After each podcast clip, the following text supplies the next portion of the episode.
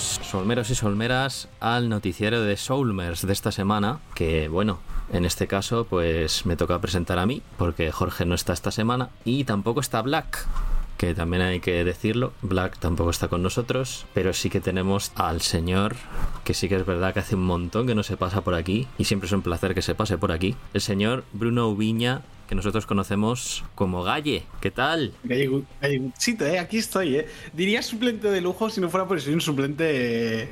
No se me ocurre una forma fina de decirlo, ¿no? Pero un suplente regulero en el mejor de los casos. Eh, muy contento, muy contento de estar, la verdad. No, no, eh, regulero no, regulero no, para nada. Yo te digo yo que no, que no para nada, para nada es regulero. Eh, de, renombre, qué decir. Uf, uf, uf, me parece, me parece exagerado, ¿eh? Pero bueno, está bien. Nada, como siempre, me atropelló la vida en los últimos meses, la verdad. Y, pero bueno, muy contento de estar aquí. O sea, me gusta mucho. A mí me gusta mucho hablar de videojuegos, así que, oye, y si puedo estar con gente como vosotros, como tú hoy, pues perfecto. Tenemos que tener cuidado, ¿eh? Porque ahora mismo estamos en una posición de un podcast de, de dos personas que eh, esto en los YouTube Shorts, en TikTok y demás, eh, suele salir muy mal, ¿eh? Pero ojo, ¿eh? Tenemos que actuar con mucha prudencia hoy. Bueno, eso. Mientras, mientras no vengan los TikTokers aquí a, matarnos o a hacer alguna cosa, no, no pasará nada no pasa ni media. Así que nada, bueno, pues tenemos aquí unas cuantas noticias. Algunas, bueno, un poquito así así. Ya, veníamos de una semana, la semana pasada, que la verdad que fue bastante flojita en cuanto a noticias. Se notó bastante. Eh, para quienes escucharan el podcast, seguramente lo notaréis bastante, porque fue, la verdad, una noticia bastante paupérrimas en general en la industria. Pero bueno, esta semana abrimos con un poquito un poquito más de chichilla, yo creo. Porque bueno. Ha habido cosas, ¿eh? Ha habido cosas. Sí, sí, ha habido cositas. Y una de ellas, aunque bueno, esto ya no nos engañemos, ya lo sabíamos. Ya se sabía de bastante tiempo, estaba hiper confirmado, pero bueno, Xbox por fin ha comprado Activision. Bueno, Activision Blizzard King. ABK. Eh, bueno, la, lo que es la empresa, digamos, de la empresa, digamos, de Activision Blizzard, pues ya por fin oficialmente ya se puede decir que ya ha sido comprada. Ya se sabía ya es de tiempo, pero bueno. Pero sí que es que yo sabiéndolo, joder, el viernes, esto pasó el viernes por la tarde, ¿vale? Me tocó a mí en 3 de juegos, me tocó escribir la noticia porque todos mis compañeros estaban de vacaciones o de baja o de puente o de lo que fuera. Eh, y mientras la escribía decía, joder, no somos. esto lo sabemos desde enero de 2022, si yo no me equivoco. Sí. Y no somos conscientes de todo lo que va a cambiar. Y, y lo hablamos antes de empezar el podcast, no todo va a cambiar de hoy para mañana, ¿sabes? El año que viene, esta noticia va a ser solamente positiva por, por muchas cosas porque, hey, los juegos llegan a Game Pass, que es un servicio que está para un montón de peña. Luego lo hablaremos, pero parece que Bobby Kotick se va y eso es una cosa que la gente quería desde hace mucho tiempo. Eh, Activision Blizzard King necesitaba un nuevo rumbo, yo creo que todos estamos de acuerdo en eso. Y yo creo que para el año que viene esto va a ser inherentemente positivo para todos los jugadores de todas las plataformas, sin importar si te gusta eso, Xbox, PlayStation, Nintendo, etcétera, etcétera. Ahora, ¿cuál es la movida? Lo que dicen de la competencia es cierto. O sea, de, aquí a cinco años el problema es que todo lo que conocíamos de Activision Blizzard ahora va a estar en manos de, Microsoft y Phil Spencer. Yo creo que por la forma en llevan el negocio y por la forma en la que entienden ellos que pueden posicionarse en el mercado de los videojuegos, no van a hacer ninguna locura de estas que, haya que, que tal, pero en cierto modo sí que es un poco como, está bien, hay muchas cosas que me alegran, pero quiero ser un poco prudente porque dices tú, easy, easy, ¿sabes? Que esa es la frase, easy, no sé qué, easy, dentro de cinco años deciden que, eh, yo qué sé, que el Game Pass va a valer 6 euros más como Netflix. Hmm. Eh, porque tiene. Y bueno, pues eso a mí me deja unas pocas dudas. Pero oye, en general yo creo que está bien y sobre todo se acaba el drama, ¿sabes? Sí, porque ha habido. Ah, ya decíamos, esto lo sabíamos de, desde principios de año que ya se estaba rumoreando y bueno, ya había intentos de compra, pero el tema de la CMD, que era por parte de Gran Bretaña, que estaban ahí metiendo cizalla de que no, que no sé qué, bueno, al final todo ha terminado en que pues sí, ya se ha comprado, ya es oficial la compra y ya podemos decir que bueno, pues ya todas las marcas de Activision, o sea, todos los estudios de Activision, todo lo que es sobre todo Call of Duty, el tema de Blizzard, pues tenemos todo Warcraft, Starcraft, Diablo, Overwatch, Hearthstone, o sea, todo lo que son las IPs así grandes. Bueno, y King, obviamente, que tiene ahí Candy Crush y todas estas IPs de móvil, pues bueno, ahí están. O sea, se añade una palestra bastante curiosa. Curiosa cuanto menos. Es, una locura, ¿eh? O sea, si tú lo piensas, que creo que se han comprado como 25, es que los conté cuando estaba haciendo la noticia, pero no me acuerdo. Pero bueno, más, de 20, más de 20 y pico estudios. O sea, 20 y pico estudios se han metido ahí en, en el tema de la de, bueno, del ecosistema de Xbox como empresa y al final mucho potencial, muchas IPs, muchas cosas y sobre todo hay, una, hay algo del, acuerdo que yo creo que nadie había mirado hasta ahora, o sea, yo el primero que no, no lo había mirado, pero que me, me resultó curioso, que es que Activision tiene dos empresas que no son desarrolladoras de videojuegos en sí mismas, ¿vale? Hmm. Creo que una es Demonware y Demonware lo que hace es, hasta ahora, solo para los juegos de Activision, eh, soluciones para los juegos multijugador. ¿Esto qué quiere decir? Hacían el matchmaking, eh, otros sistemas, y dices tú, coño, ¿sabes? Esta gente es especialista en hacer matchmaking, en hacer sistemas. Y creo que es una cosa que a Microsoft le ha fallado en sus videojuegos, o sea, Halo Infinite, sin irnos más lejos. Le falta contenido, pero también le faltan sistemas, le faltan cosas en el multiplayer. Hmm. Eh, puede fortalecer eh, esto al, resto de juegos de Microsoft o, futuros o presentes fuera de lo que es el ecosistema Activision Blizzard King. También eh, han comprado MLG, ¿vale? Que os sonará de los memes 100%, os suena de los memes MLG 420, hmm. pero que es eh, Major League Gaming, es como una de las empresas más fuertes de esports que había hace unos años, que ahora trabaja pues casi en exclusiva para Activision. Y creo que es una cosa que a Microsoft le puede venir bien, sobre todo para reforzar, por ejemplo, Forza Motorsport. Forza, yo creo que va a ser un juego como servicio que dure 10, 12, 15 años. Juego de carreras, actualizaciones constantes. No sé si va a ser otro Forza. Yo no lo sacaría otro Forza. Pero creo que con lo que hay, si trabajas sobre él, está bien. Y creo que es un juego que quieren tirarlo a los esports, porque lo ha, pues porque lo ha hecho Gran Turismo, pues porque es más accesible que Assetto Corsa y Racing y demás alternativas. Y creo que por ahí se pueden ayudar mucho de MLG. También tienen que solucionar papeletas, ¿vale? Y, acabo con esto. Eh, la Overwatch League, que es un proyecto que está muerto, ¿vale? es un proyecto que se murió, que le va a costar 100 millones a Microsoft. O sea, sale la compra 67.000 no, 68.700 van a ser 68.800 por culpa de la Overwatch League. Y también por ahí van a poder encontrar soluciones con el rollo, oye, lo que nosotros sabemos, más lo que sabe MLG, más lo que sabe no sé quién, podemos reconstruir Overwatch, podemos cambiar el competitivo de Call of Duty. O sea, hay una cantidad tan gigantesca de posibilidades para los juegos de Microsoft, para los juegos de Activision y para todo en general, que el, resultado final de la compra, más allá de que va a ser positivo a corto plazo y a largo plazo ya lo veremos, puede reforzar muchísimo a juegos de Microsoft que ni siquiera sospecharíamos que se pudieran ver afectados por esto. Todo depende, por supuesto, de cómo lo hagan. Sí, sí, sobre todo más que yo creo, o sea, yo creo que fíjate, yo creo que por la parte de Activision sí que lo tienen un poquito más. Yo creo que lo, van a tener un poquito más. Todo más, más atado, mucho más fácil para, para tirar. O sea, bueno, sin ir más lejos, tiras por Call of Duty y, y va, vas fácil con eso. O yo que sé, con Crash Bandicoot o con, con Guitar Hero, por ejemplo, podrían volver a revivirlo. Spiro, yo que sé, si es que tiene Se rumoreaba, ¿no? que Guitar Hero podía volver. Claro, entonces con el tema de Xbox, ahí, pueden hacer algo. Lo que a mí me da un poquito cosita es la parte de Blizzard a mí, sinceramente, yo no sé, yo no sé cómo están ahora a día de hoy, porque la verdad que yo estoy muy desconectado ya de Blizzard, bastante, barbero, bastante, bastante desconectado.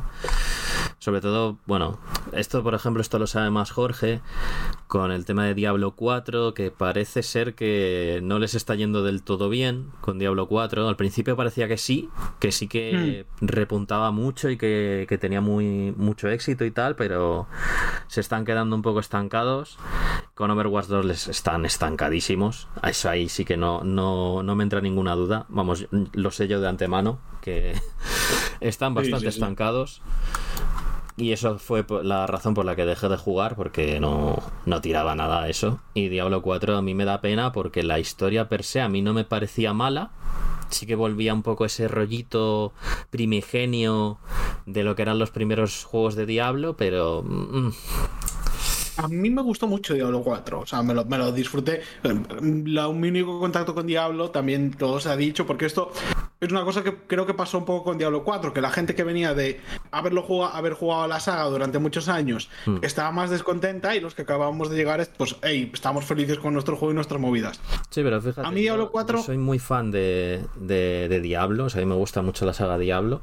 Hmm. De la, o sea, dentro de las de, bueno, de las IPs de Blizzard es de mis favoritas, junto con, podría decir, StarCraft y, y Warcraft, o sea, es que son mis favoritas. Pero Diablo es que me gustaba mucho, sobre todo el primero el segundo.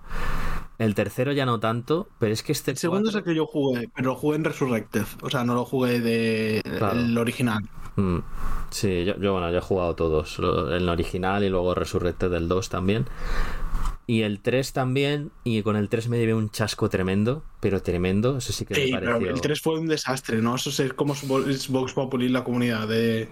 Sí, sí, fue, fue horrible hasta la expansión, que ahí sí que lo arreglaron un poquito y me gustó bastante, la de Reaper of Souls.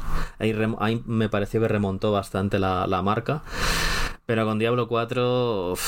Yo es eso, yo, a mí me gusta porque me gustaba la estética, porque decía, ole, por fin vuelven un poco a la estética así oscurilla, eh, Green Dark, que tiene ahí un poquito Diablo 1, Diablo 2, que eso se perdió en el Diablo 3 por completo, que era todo colorinchis y tonos sí, pastel. Sí, sí, sí. Lo, vi en vídeos. Lo, primero que hice antes de jugar Diablo 4 fue eh, verme un vídeo de, como creo que fueron un par de vídeos de una hora, de la historia de los Diablos anteriores para poner mal día y tal. Y en el 3 sí que sería más colorinchis, más como incluso en los personajes, a lo mejor he distorsionado ya el recuerdo, ¿eh? y esto no es exactamente así. Mm. Pero cuando hablaban, como que era todo un poco más anime ¿sabes? En plan, dices tú, no, mm. no me acaba de cuadrar esto. Sí, se perdía un poco esa oscuridad, esa crudeza que tenían los otros juegos, y eso a mí no me gustó. Pero en este la recuperaron en el 4, y eso a mí me gustó bastante. Pero sí que es verdad que a mí lo que me falla de Blizzard es su política de contenidos. O sea, la política de contenidos es nefasta. Mm. Nefasta. Mm. O sea, eh, todo micropagos, meterte ahí pases de batalla. Es horrible. Es horrible. Es una mm. cosa que no, que no me gusta nada. Y yo no sé si con la compra de Xbox va a cambiar eso. A mí me gustaría, la verdad, ¿eh? Xbox tampoco. Eh, bueno, dos cosas. En, primer lugar, creo que eh, hay como muchas expectativas en Diablo 4 con la expansión que sale ahora el, el día 17 de octubre. Hmm. O sea, creo que la gente tiene como, hey, vale, la primera temporada fue un desastre, no nos gustó, pero en esta segunda cambian cosas, vamos a probarlo, tal, no sé qué. Y yo creo que ahí hay un cierto optimismo. ¿Sabes? La gente a lo mejor no espera lo máximo, pero oye, creo que tienen una oportunidad. Hmm. Pero creo que el problema es que aquí se juntan dos empresas que tampoco son... Tú ves los juegos como servicio de Microsoft y Sea of Thieves sí que está bastante cuidado, hasta donde yo entiendo. Pero tampoco es Microsoft una especialista en este tipo de cosas. Entonces yo no creo que puedan cambiar, ¿sabes? En plan, es como, yo qué sé, si me dices, eh, Riot Games con sus cosas malas. Riot Games sabe gestionar el contenido de los juegos. Se ha equivocado, de hecho este es el peor año de la historia para decirlo, porque empezó con una crisis de la hostia, pero sabe gestionar el contenido, añade cosas, eh, más o menos trabaja en ese límite entre todos son, eh, hay un montón de cosas para que compres, pero te doy movidas gratis para que también disfrutes y para que las cosas tengan un poco más de significado, más allá de, yo qué sé, ser un evento en el que o, pasas por caja o no disfrutas de nada. Eso está mal. Y esa es un poco la, mi duda, en plan, Xbox, experta en juegos como servicio, ¿no es? No. Es verdad que, lo, poco que tiene parece que está bien, pero eh, Blizzard es que tampoco, no, es que le ha costado muchísimo adaptarse. También es cierto que el contexto de trabajo de Blizzard en los últimos cuatro años ha tenido que ser un infierno. Hmm, total. Pues te quiero decir, vienes de, que, de una empresa totalmente eh, destruida. O sea, Blizzard antes del escándalo ya estaba destruida en 2018. Recuerdo que fue cuando en la BlizzCon hmm. eh, anuncian el Diablo Immortal. O sea, para mí eso fue ya el, Se anuncian primer ejemplo de caída. Diablo Immortal y anuncian el Warcraft 3 Reforged que también fue un desastre. O sea, Es, es verdad que también fue, que también fue un tal. Y luego vienes de, de esa, de esa. O sea, porque el hecho de anunciar Diablo Immortal, que Diablo Immortal, más allá de las microtransacciones, es un juego que está bien, oye, ¿sabes? O sea, Hmm. vamos, vamos a ser objetivos. Pero la cuestión es, ¿cómo de, de falta de contacto tienes que tener con tu comunidad para anunciar Diablo Immortal como lo anunciaste, ¿no? hmm. Y vienes de, de ese punto, ¿sabes? Que para mí es el más bajo en, en cuanto a contacto con la comunidad. Luego te encuentras con el escándalo de el- el- la movida esta vergonzosa del abuso, acoso sexual y hasta el suicidio de una trabajadora. Sí. Y luego te metes en el mundo de la incertidumbre de eh, Microsoft me quiere comprar y llevo 20 meses sin saber exactamente lo que va a pasar con mi puesto de trabajo. Entonces, yo creo que el cierre de la operación es también una oportunidad para que Activision Blizzard eh, o Activision Blizzard King ahora pasen pues probablemente 5 o 6 meses de más incertidumbre porque al final esto no va a llegar Microsoft mañana con un organigrama nuevo y tenerlo todo listo, van a tardar, va a haber, va a haber un proceso de transición. Sí. Pero dentro de 5 o 6 meses, lo bueno para Activision Blizzard, lo bueno para los fans de Activision Blizzard es que la empresa va a ser no exactamente nueva, pero sí va a ser algo estable. Y creo que eso es muy importante a la hora de hacer buenos videojuegos, sobre todo porque últimamente tú dices, oye, Diablo 4, fallaron con las temporadas. Correcto, toda la razón del mundo. Sacaron un juego interesante, bueno, yo creo. Hmm. Eh, ahora están preparando Warcraft Rumble, que es para móviles Sí. pero no lo han hecho como Diablo Immortal. Warcraft Rumble llega con eh, no sé cuántas horas de contenido single player, llega con eh, micropagos que en principio, según dicen, esto habrá que verlo, porque a mí esto me lo dijeron los desarrolladores, pero eh, yo siempre lo pongo hasta que lo veo en el juego, lo pongo como, como duda. Que los micropagos solo van a servir para comprar, no van a servir para comprar poder, solo van a servir para comprar más unidades y desbloquearlas más rápido y vestirlas de, otro, de otra forma.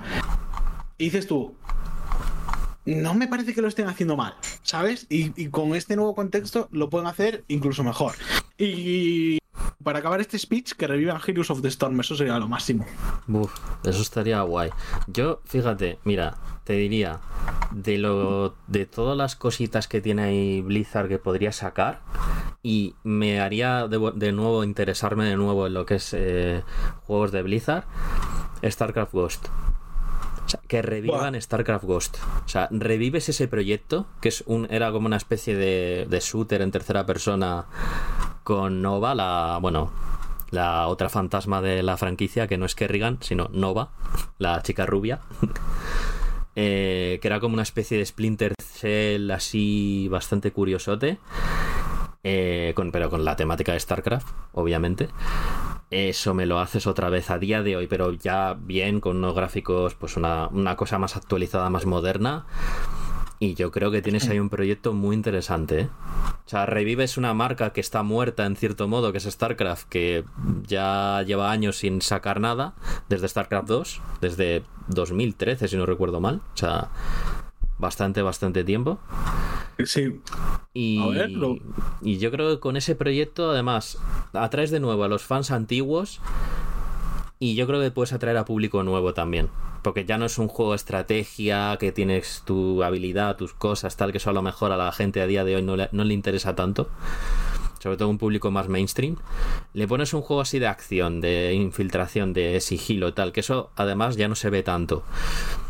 Puedes volver a revitalizar eso. No sé, yo creo que ahí puedes tener esa, esa Tienes- oportunidad. pero hay tantas cosas, Luis. O sea, es que hay tantas cosas. O sea, y creo que aquí sí que voy a poner a Riot como ejemplo sin poner peros, ¿sabes? Riot Games lo que está haciendo últimamente, ya sabéis que yo soy muy fan de LoL, ¿eh? yo lo siento por ser pesado, pero creo que viene al caso, porque al final Activision y Riot son empresas con sus diferencias que ahora mismo mm, siguen... Riot es casi una sucesora, ¿vale? Sí, bueno, básica, sí, básicamente, bueno, es que el origen de Riot viene de Blizzard. Es que viene de ahí. sin, irnos, sin irnos más lejos, un mod de Warcraft 3 que se convirtió en, en el Dota original y luego a partir de ahí tal.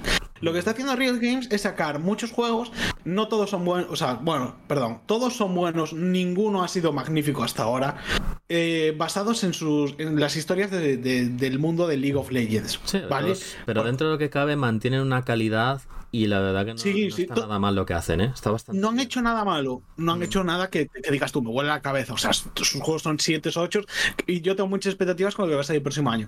Pero eso es un camino, por ejemplo. Claro. O sea, si algo tiene Activision Blizzard son franquicias. O sea, y sobre todo Blizzard, por supuesto, son franquicias que valen miles de millones. O sea, Mm. no solo se está pagando por Call of Duty y por King aquí, que es, que es lo evidente. Se está pagando porque tú te puedes hacer un videojuego de Tracer que sea la, la bomba. Y digo Tracer porque a mí me gusta Overwatch 2 y yo no estoy tan encariñado con la, con la vieja Blizzard, ¿no? Y tienes para hacer montones de proyectos. Este que dices tú de StarCraft, joder, yo no lo conocía y a mí ya me lo has vendido. o sea, Sí, sí. yo ya me lo, Era- yo sin mañana ya me lo, me lo Era un compro. proyecto que llevaban desde, desde la primera Xbox. O sea, imagínate el tiempo que ha pasado. Iba a salir en Xbox, en GameCube y en Play 2. Y era como una especie de spin-off que pues que iba a ser estaba ahí en camino entre el primer StarCraft y el, y el segundo porque estaba ya haciéndose el 2 en ese momento y claro pues Mm. antes de eso iban a sacar ese juego el Ghost StarCraft Ghost y claro todo el mundo estábamos ahí en la época era una, bomba decir madre mía volver aquí a StarCraft y de una forma totalmente novedosa porque claro de un juego de estrategia que ves pues las unidades chiquititas pixel, pic- Adelantado su tiempo, ¿sabes? Totalmente. eran pixelitos y ahí los ves en 3D con otra, o sea, con más detalle y tal. Joder, eso estaba bastante guay. Y, y el rollo ese Splinter Cell, ya te digo, así de infiltración, es que le pegaba mucho al rollo de, de StarCraft. Entonces, yo creo que sí que lo podían. Pueden hacer ese tipo de cosas. O sea, no digo que hagan eso expre- expresamente, que rescaten esa IP, pero oye, si lo Que rescatan. rescaten la idea, ¿no? Es un poco. Claro, rescatar o sea, esa idea, o yo qué sé, o, o Warcraft, por ejemplo, hacerme otra nueva entrega, yo qué sé, es que pueden hacer cualquier cosa en ese sentido. Yo creo que sí que tienen potencial, pero es lo que digo, tienen que aprovechar y hacer las cosas bien. No me vale que me digas, oh, pues venga, te anuncio esto tal y genial y quedas estupendo, pero tienes que aprovechar lo que, lo que hemos comentado, el tema de contenido, tienes que hacerlo bien. O sea, no te puedes quedar ahí a medias, no puedes a- hacer que los fans se estén cagando encima cada dos por tres porque haces decisiones malas todo el rato con tu gestión del contenido. Eh, no sé, tienes que hacer las cosas mejor en ese sentido. Yo creo que ahí tienen No, trabajo 100% de todavía que hacer. 100% de acuerdo. Creo que lo que necesitan ahora es acertar. Mm, Y les ha costado. Ta- Tanto a Microsoft con cosas como Red, Redfall fue un, un tropiezo, por ejemplo, que yo creo que Microsoft no se podía permitir. Ha salido más o menos bien del, del asunto en cuanto a confianza, porque Starfield ha salido hace nada y al final nos acordamos más de Starfield que de lo otro. mm, Pero creo que necesitan acertar y hacer las cosas bien y demostrarle a la gente, porque al final es eso, ¿sabes? Nosotros somos. eh, si estás, tanto nosotros que estamos hablando como tú que estás escuchando, somos un público de videojuegos mucho más hardcore que el habitual. mm. ¿Sabes? Tenemos más o menos claro por dónde van a ir las cosas. O, o, joder, tenemos dudas, hemos hablado de miles de posibilidades, pero sabemos más o menos que todo debería ir bien y demás. ¿Qué pasa? El público, el gran público, la gente que no escucha podcast Soulmers, la gente que no va directamente a internet de forma proactiva a ver lo que está pasando en la industria del videojuego y demás, esa gente necesita una prueba. ¿Sabes? De que todo va a seguir más o menos como lo conoce, que las cosas van a seguir yendo bien, que sus juegos favoritos van a seguir siendo en definitiva sus juegos favoritos. Claro. Y por eso es tan importante que a partir de eso, 5 o 6 meses, empiecen a llegar más aciertos, que Microsoft tenga una sensibilidad especial con, con los jugadores, que aproveche que está en proceso de expansión y que tampoco le urge a Microsoft mañana ganar, ganar dinero con este acuerdo. Este acuerdo no es para. No es para ganar dinero de forma inminente, sino para ganarlo en 10, 15, 20, 25 años Mm, aprovechar ese contexto que es súper positivo a nivel empresarial a la hora de trabajar para hacer las cosas bien. Y yo creo que lo pueden conseguir. Todo depende del talento, de la forma en la que lo hagan y, y cómo vaya el asunto.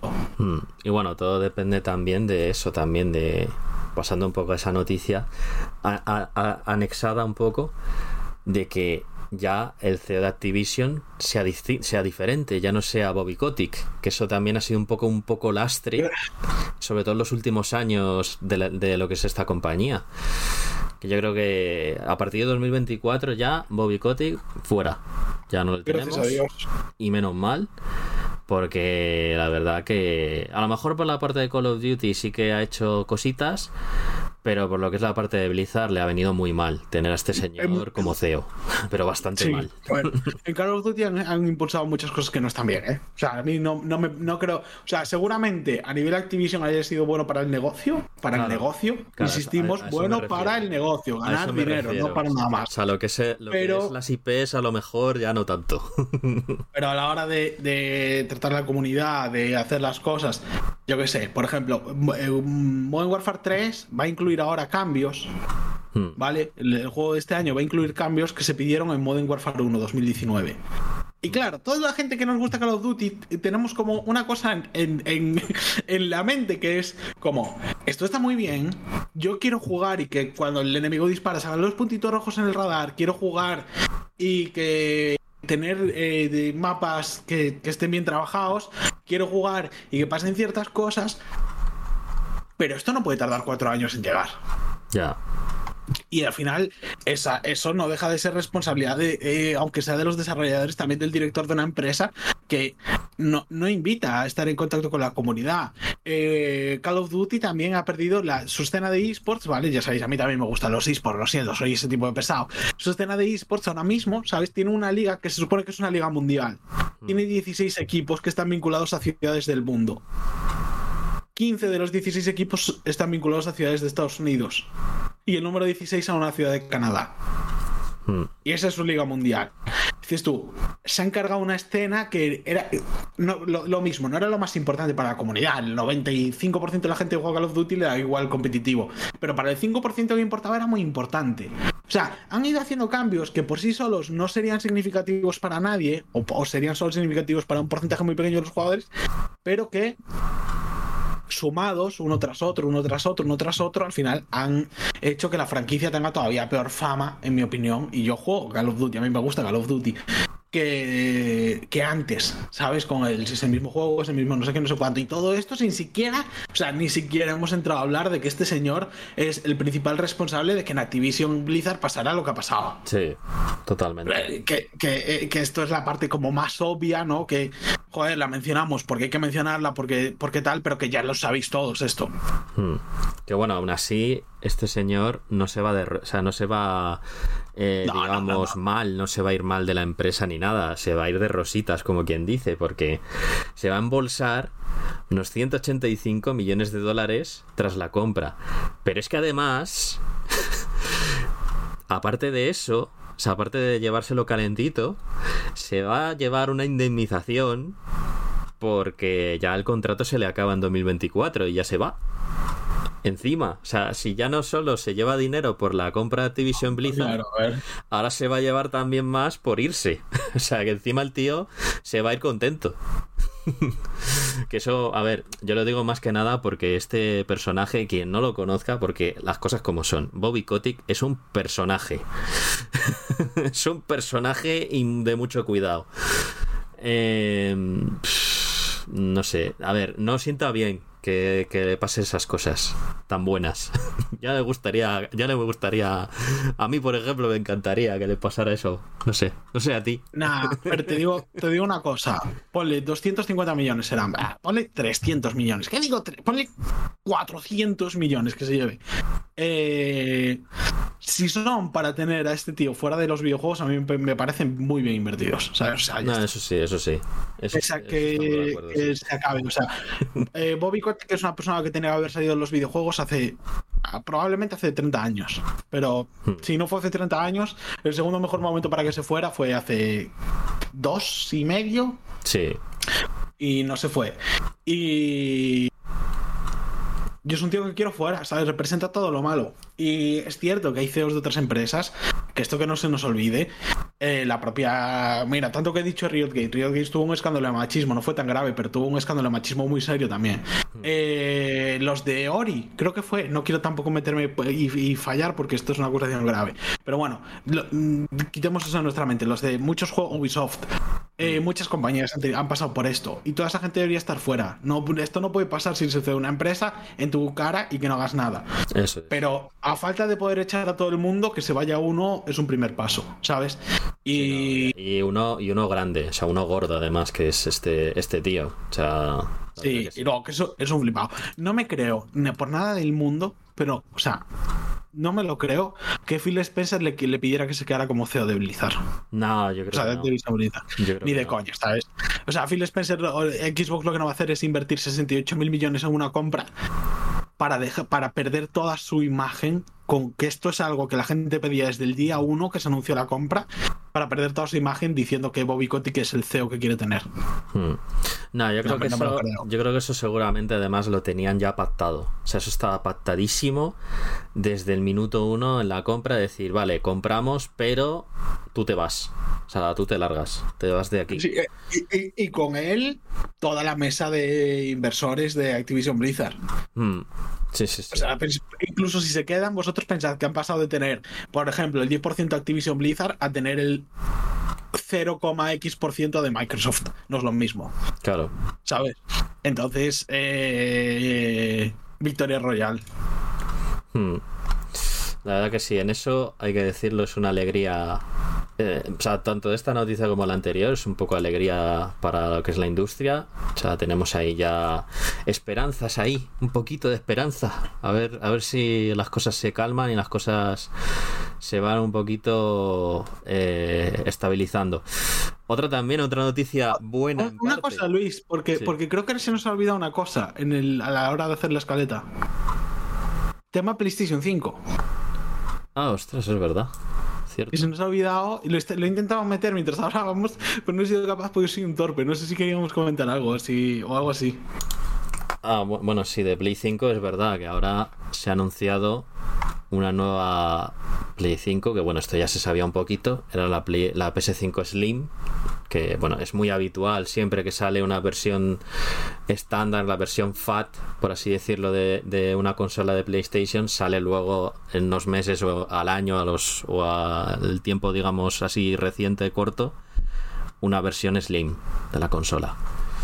Pues bueno, Sí, pues- tre- es de- 30% más pequeña, pesa menos, eh, está el modelo eh, con disco de toda la vida, que está al mismo precio que el modelo con disco de ahora, ¿sabes? Esto es una, esto es una cosa que, que tal. Y está la versión digital, que además la versión digital de la consola, además de que vale 100 euros menos, luego le puedes comprar, si a ti te gusta y te apetece, un lector de discos externo, que me parece muy ingenioso, creo que está bien. Y, y nada, de, o sea, es una noticia que se sabía. Para mí hay dos cosas. Creo que Sony ha derrapado, ¿eh? Creo, yo estoy convencido que han derrapado. Sí, aquí yo creo que, que les ha... En parte yo creo que esta compra les ha escocido bastante, porque, bueno, ya, ya, les- ya hubo declaraciones del anterior CEO que creo que también se ha ido, o sea, Jim Ryan también Jim se ha Ryan Sí, la semana pasada creo que fue. O la Sí, anterior, sí. no me acuerdo. O sea, esta semana es de, de salidas de CEOs, o sea, es maravilloso. Ese- Aunque bueno, yo, a ver, la verdad, no tenía nada en contra con Jim Ryan, dentro de lo que cabe. Algo ha hecho bien, ha hecho cositas No, bien. muchas cosas yo creo. O sea, creo que ha hecho... ¿Cuál es el problema para mí en, muchas empresas de videojuegos? Que Jim Ryan al final es un señor de sesenta y pico años, 60, Hmm. Y creo que las empresas de videojuegos, por ejemplo, creo que Phil Spencer es una persona que está mucho más al día. ¿Por qué? Claro. Porque cuando empezó en, en Microsoft tendría menos 15 años menos que Jim Ryan. ¿Cuántos años tiene Phil Spencer? Mm, 55 ya. Habrá Bueno, 50, eh, sí, por ahí. pero ¿cuánto, ¿cuándo entró? Es que pues, tendría 10 años menos cuando entró, porque lleva- este señor lleva más de 5 años de CEO de Xbox. Mm, Sí, este Phil Spencer ya lleva bastantes años. Lleva bastantes, bastantes años como CEO, sí. Eh, desde, 2000 desde 2014. O sea, lleva 9 años de CEO, empezó con 46 años, ponedle. Claro. Creo que es una edad mucho más razonable para ser CEO de una empresa de videojuegos. Mm, Sí, sí, sí. Y, y sobre todo en un periodo que a lo mejor fue casualidad, ¿eh? pero sobre todo en un periodo de cambio. Creo que, por ejemplo, PlayStation 5. Esta, en, esta, en este nuevo modelo de Play, lo que tenía que haber hecho era volver. Y, y, ojo, porque ganas la batalla mediática de un día para otro. Y no creo que suponga una gran pérdida económica. Volver al precio del original de PlayStation 5. O sea, 400 euros para la consola digital, 500 para la consola tal. Le bajas 50 euritos el precio, eh, lo arreglas bien. El, el- el soporte este para tener la vertical no es razonable que valga 30 euros. O sea, sí, que te lo vendan por separado. A ver, ¿sabes? Haz algo más discreto, véndelo, mételo en la consola. Mejora un poco tu imagen, porque la batalla que se está. Eh, batalla, no me gusta usar este término, porque estamos hablando de, videojuegos al final. Hmm, Pero bueno, entendamos, parece un poco entendamos como a, la guerra de consolas y eso no. Eso, y eso es feo. Pero hmm. en plan, donde se están jugando el pan las compañías aquí, eh, es eh, de cara a los próximos 10 años. Hmm. Y tú necesitas empezar a posicionarte de cara a los próximos 10 años. Y creo que PlayStation 5 no ha sabido aprovechar esta oportunidad para posicionarse en, pues en, ese, en ese largo plazo en el que Microsoft va a ser tan potente. Y oye, al final no nos olvidemos. Una parte buena de que Microsoft compre Activision es que es más potente. Y Microsoft necesitaba ser más potente para, para para una igualdad competitiva necesitaba estar mejor. Sí. Y creo que eso es la parte buena y que las tres grandes compañías, aunque Nintendo está un poco... Eh, eh, Nintendo juega en, una liga diferente, o sea, no es ni el mismo deporte. Hmm. Eh, tienen que intentar eso, pensar en que esto no es de hoy para mañana, no es de tal, es y tenemos que volver a situarnos en el largo plazo. Aquí hay un nuevo lienzo eh, sobre el que dibujar y eh, hay que trabajar en él. Y creo que mm, PlayStation 5 tenía como una oportunidad muy buena de hacerlo muy fácil y la han dejado escapar. Y no me gustó eso, la verdad. Sí, en eso, en eso tiene que aprender un poco PlayStation. Veremos ahora con el nuevo CEO, a ver cómo les va, a ver si, si remontan y hacen cositas chulas. Que yo creo, ya te digo, ya te digo, Jim Ryan no lo hizo tan mal, pero no, yo creo verdad que, se tienen que poner un poco las pilas, sobre todo de cara a, esto, a esto de Activision Blizzard, se van a tener que poner mucho las pilas, bastante. Claro, claro, es que, es que cambia el juego. Y luego, Jim Ryan creo que entró en 2019. Te quiero decir, Jim Ryan ha sido CEO de una compañía de videojuegos en los años más desafiantes para ser CEO de una compañía de videojuegos. O sea, Jim Ryan en los cuatro años que está, normal que se jubile yo también me jubilaría si entro a trabajar de CEO de una empresa y me viene el COVID y luego me viene la crisis esta de, abastecimiento de los, de los chips o, como, o de los semiconductores, como se llame, y luego me viene Activision Blizzard. Hombre, y en Ryan dirá, mira, señor, yo quiero estar con mis nietos, yo ya no estoy para estas mierdas, me voy de aquí. ¿Sabes? Me parece totalmente lícito, lógico, no creo que se haya ido con el rabo entre las piernas, ni despedido, ni nada así, ni, ni creo que es una narrativa buena. Hmm. Una persona que creo que ha hecho un buen trabajo, por mucho que a mí me moleste, por ejemplo, la política de precios de, de, Sony, que todo es más caro en Europa que en Estados Unidos, porque Estados Unidos es el mercado en el que tiene más competencia y demás, y demás, y demás. Hmm. Eh, quitando eso, y que al final es, esta es la, la, cuestión, pues yo creo que está bien. No, no creo que haya mucho que reprochar. Sí, sí, yo creo que ahí, ahí no se puede decir que, que lo haya hecho mal, la verdad. Pero bueno, hablemos de eso, de otra despedida de otro CEO, que esta sí que es, vamos, yo creo que bastante alegre. Eh, esta sí que se celebra, sí, sí, sí. El CEO de Unity renuncia a su puesto, es decir, el señor Ron Richitello, que era el ex también eh, CEO de Electronic Arts. Es que... Entonces, ¿Qué currículum, eh? Estamos hablando ahí de un señor... Uf, un señor bastante curioso. Uf, madre mía. Nada, la verdad es que esto, la verdad, yo sí, yo lo celebro bastante. Igual que lo de Bobby Kotick, lo celebro bastante. O sea, este tío, de verdad, no, no sé mm, cómo narices ha hecho una cagada tan grande, sobre todo con un motor de videojuegos que era prácticamente el, o sea, lo que es la bandera dentro de, sobre todo de muchas compañías, ya no AAA, pero sí indies. O sea, muchas compañías indies bebían de este motor, que era Unity, que además era súper demandado. Incluso hasta en universidades se estudian, en carreras de videojuegos se estudian eh, materias que se utiliza Unity para hacer, eh, pues yo qué sé, tema de físicas o tema de, de mecánicas de juego y todo. O sea que que era importante, era una cosa, era un pastel bastante importante dentro de lo que es la escena de desarrollo de videojuegos, a, digamos a, pues a lo que son la gente amateur o la gente más iniciada. Y es que este señor, ya te digo, en, un, en dos días en dos días se había cargado por completo la imagen de una compañía. Es que es tremendo. Es tremendo Es que- lo que ha Es hecho. que es muy, es muy difícil, ¿eh? O sea, en lo que quieras, pero el mejor. Y, y Richello. Richitielo. Richite, ah, no sé decirlo. John, ¿vale? Richi- Para- Richitelo, yo le llamo. John Richitello. Eh, lo consiguió, ¿sabes? Ha conseguido eh, pudrir la imagen de una compañía que tampoco está tan mal a- de cara a los desarrolladores y eh, al final se marcha porque se tiene que o sea, porque Unity no se puede permitir mantenerlo. No. Porque al final el problema es que Unity hizo muchas cosas mal, porque ya no era solo subir el precio, vincularlo a las descargas, que eso es una fantasmada que lo flipas, sino que era hacerlo de forma retroactiva, es decir, gente que, se, que empezó a desarrollar su juego en Unity a principios de 2023, pongamos, y que se encuentra con que las condiciones cambian. Cuando ya han empezado a trabajar y no tienen margen de maniobra, o sea, están como secuestrados dentro de Unity. Y. Y sobre todo, sin avisar, sin hacer nada.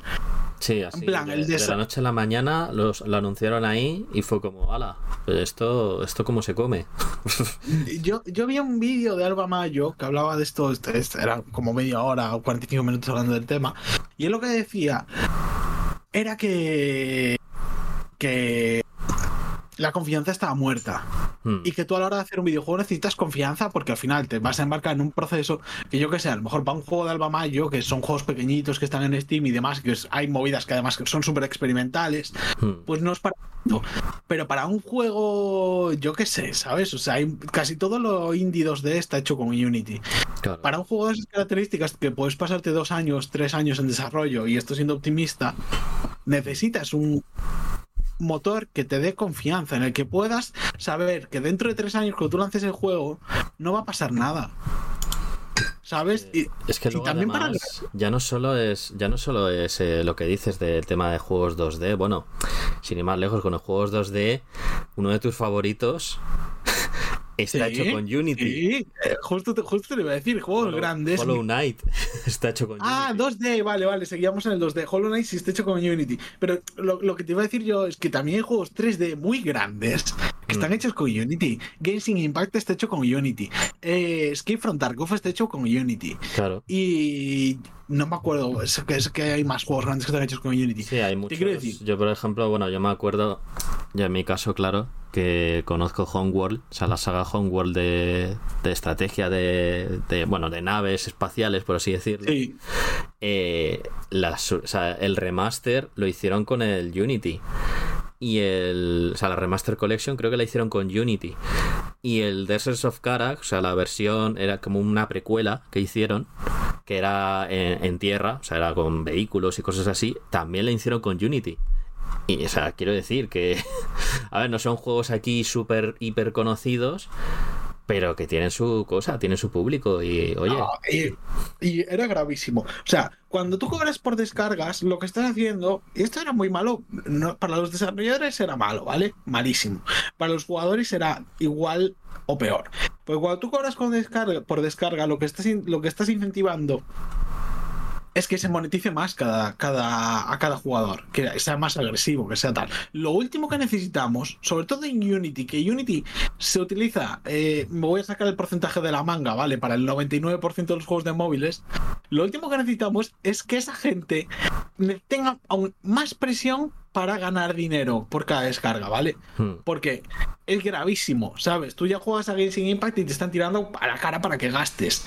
Eh, y no es el juego que más, que más lo hace. O sea, que yo he jugado mucha mierda en móvil últimamente por, por- para, para probar y para mirar cosas.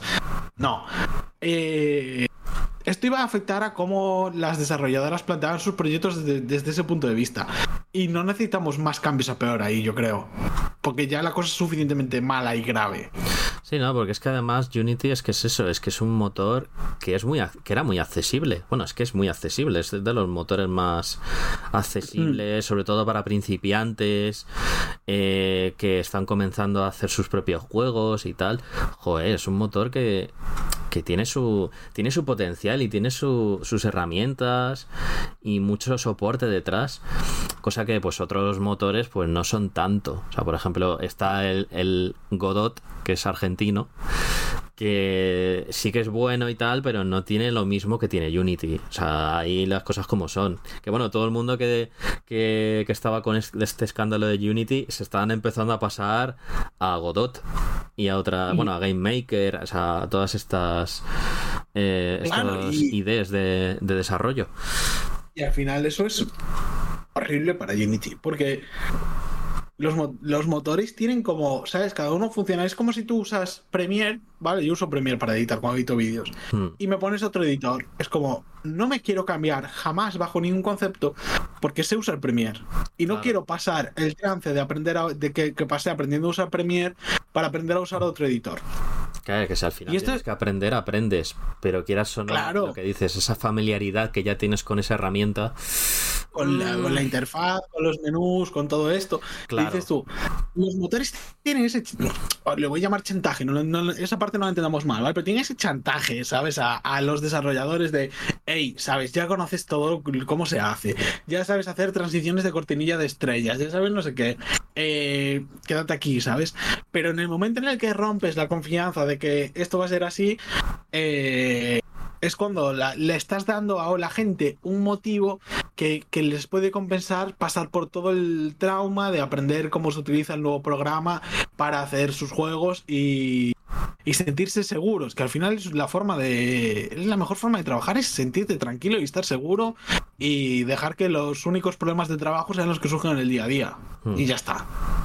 Sí, sí, no sé. Ya, a ver, no sé cómo, cómo le irá ahora a Unity. La verdad sí que es verdad que la imagen suya como, como empresa está bastante, bastante perjudicada por esta nefasta decisión que ha hecho este señor. Que bien que ya no esté, pero veremos a ver, veremos a ver cómo se recupera esta gente, mm, a ver si porque ya la confianza, tienen que hacer mucho para recuperar la confianza y lo tienen complicado, ¿eh? lo tienen duro porque no es el único motor, ya hemos dicho, hay bastantes motores de desarrollo de videojuegos, sin ir más lejos, hay una bastante grande que la tiene Epic Games, que es Unreal, así que... Sí, sí, sí, sí. Y sobre todo, lo, lo, más grave ya, y acabo, es que los cambios que han hecho finalmente, sea, los que se van a quedar, que creo que lo más grave de los cambios es que van a eliminar el plan de suscripción de Unity intermedio, que valía 360 euros por cada desarrollador o 380 por cada desarrollador con acceso al, proyecto y va a ser un plan de 2.000 pavos, ¿vale? Hmm. Pero quitando eso, todos los cambios que han hecho finalmente los podrían haber anunciado y no hubiera pasado nada. O sea, la gente se hubiera quejado porque si suben el precio, pues te quejas porque como consumidor te jode, hmm. pero no hubiera pasado nada. Y han tenido que pasar por todas estas, por todo este trauma para, para al final no sé, o sea, algo que podrías haber hecho a la primera si no fuera por, pues porque John Richitelo se le da muy bien ganar dinero, por es un incompetente. Es así de fácil. Hmm. Bueno, sí, más lejos es el que en Electronic Arts eh, con Battlefield quería meter paga, el que pagaras por recargar el arma. imagínate cómo era. O sea, es increíble. Eso, eso en el Tarkov lo haces, ¿eh? eso es como si en, es como si en el Super Mario dijera, o en el Junkin, por ejemplo, por, por decir otras plataformas así famosillo, eh, pagaras por la mecánica de salto, ¿sabes? Pues oye, ¿qué quieres que te diga? En, el, en, el, Tarkov, que además Black lo juega mucho, eh, tú, con dinero del juego, evidentemente, tienes que comprar las balas. Hmm. Que tiras a tu arma y hay balas mejores y hay balas peores. Y hay balas que valen, pues eh, son rublos, ¿vale? Porque el juego es, es, ruso y demás. Hmm. Hay balas que valen 9 rublos cada bala de un AK, un arma automática, ¿vale? Y balas que cuestan pues mil y pico rublos. Si ya tirando un. si ya tirando balas que valen dinero virtual, ¿sabes? De mi personaje, que valen mil rublos, me duele por dentro cuando fallo una. Tú imagínate si cada bala valiese tres céntimos, ¿sabes? Una cosa así. No, no valdrían tres céntimos, valdría menos. Tú imagínate cómo te, qué sensación de mierda cuando le tiras, eh, todo el mundo jugaría sniper, porque saldría más rentable, fallas menos. Tal cual. Y gastas menos balas. sería, un, sería un experimento social de la hostia. Ahora, como política empresarial es malísima. Es, es una mierda. O sea, no, no, no, vamos, es completamente en contra del jugador. O sea, es alucinante. Pero bueno, menos mal ya decimos que ese señor ya se larga y ya se va y ya nos deja en paz. Pero hay uno que no nos va a dejar en paz, parece ser, que estaba así como muy de tapadillo. Señor Peter Moliné, o Peter Molinex, como se le quiera llamar, que resulta que vuelve el tío. Pero llámale, llámale como le llamamos nosotros. O sea, bueno, no lo inventamos nosotros, pero. Sí, bueno, ese fue Byte Byte, que le llamó el señor Bellotas. Sí, es el, el Bellotas. el Bellotas. Porque sí, efectivamente, el señor Peter Moliné, pues uh, va a hacer un juego nuevo que va a estar ambientado en Albion. Albion, que es la, localización, digamos, el mundo fantástico en el que ocurre Fable. Es decir, la, su saga, la saga de fantasía que, creó él originalmente, que ahora no le, pertenece a él, le pertenece a Microsoft. Pero bueno.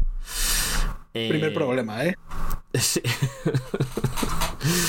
Pero vamos, eh, este señor, la verdad, que no se cansa de, de, de, de, ser un boca chancla, de verdad, y de hacer cosas. Ay, Dios mío, madre mía. De verdad, ¿qué, qué, qué, qué, tiene este señor en la cabeza? De verdad, que yo es lo que no pienso, yo es lo que pienso que. No sé. No sé. Eh, a ver.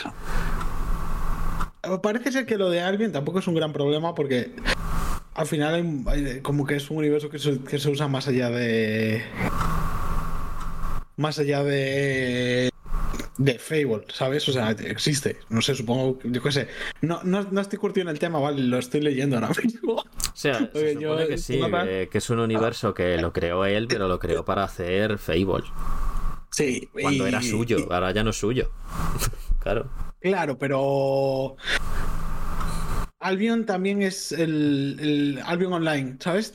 Bueno, sí, utilizan el mismo universo. Me estoy tirando un, tri me estoy tirando no, un triple, no, pero desde, desde, desde, mi campo, ¿eh? O sea, se llama, no tiene nada que ver. igual, pero no, no tiene nada que ver con esa. Entonces, no sé, a lo mejor le copia el nombre, ¿sabes? Y hace como Albion Online, me queda el nombre y en verdad es otro universo diferente y no me puedes demandar, joder, de Microsoft. ¿te, ¿te, imaginas que te sale. ¿Te sorprendería? Te sale de nuevo, te sale este el Peter Moliné con sus típicas, las típicas presentaciones estas rocambolescas que hacía con lo de la bellota y pero en vez de con la bellota se pone Ay, Albion Online es un nuevo RPG tal. Albion no Online es un nuevo RPG no lineal en el que puedes tomar tus propias decisiones. Buenísimo. Eh, que por pero cierto, Albion este, Online mucho este, meme eso, pero con este señor, ¿eh? Eso pero con sí, este sería, señor sería increíble. Sería, sería increíble. Y que por cierto, ha dicho del juego, es que yo a mí esta noticia me ha pillado de, de sopetón. ¿sabes? Vi el titular, eh, la hicimos en 3D Juegos también creo, y vi el titular y dije, no, me apetece leerla, la verdad. Eh, es que entonces, además, el nombre se llama Moat. Así, sin más, Moat. ¿Qué dices? ¿Qué quiere decir eso? Ni puñetera idea, yo qué sé, lo que se, lo que se haya fumado este tío, yo qué sé, es que... es que... Este tío nos sacó un juego NFT también. Sí, sí, sí. No, que... no, no, no, fue una cosa. Es que este señor está metido en, en cosas que no. No, no sé. En las cosas que dan dinero está metido en todas, el tío, ¿eh? Eso también te lo digo. Peter Molinex era un mentiroso, pero tonto, tonto no es. No, ¿Vale? no, o sea... eh, y eh, sobre el juego ha dicho que tendrá una mecánica que nunca hemos visto.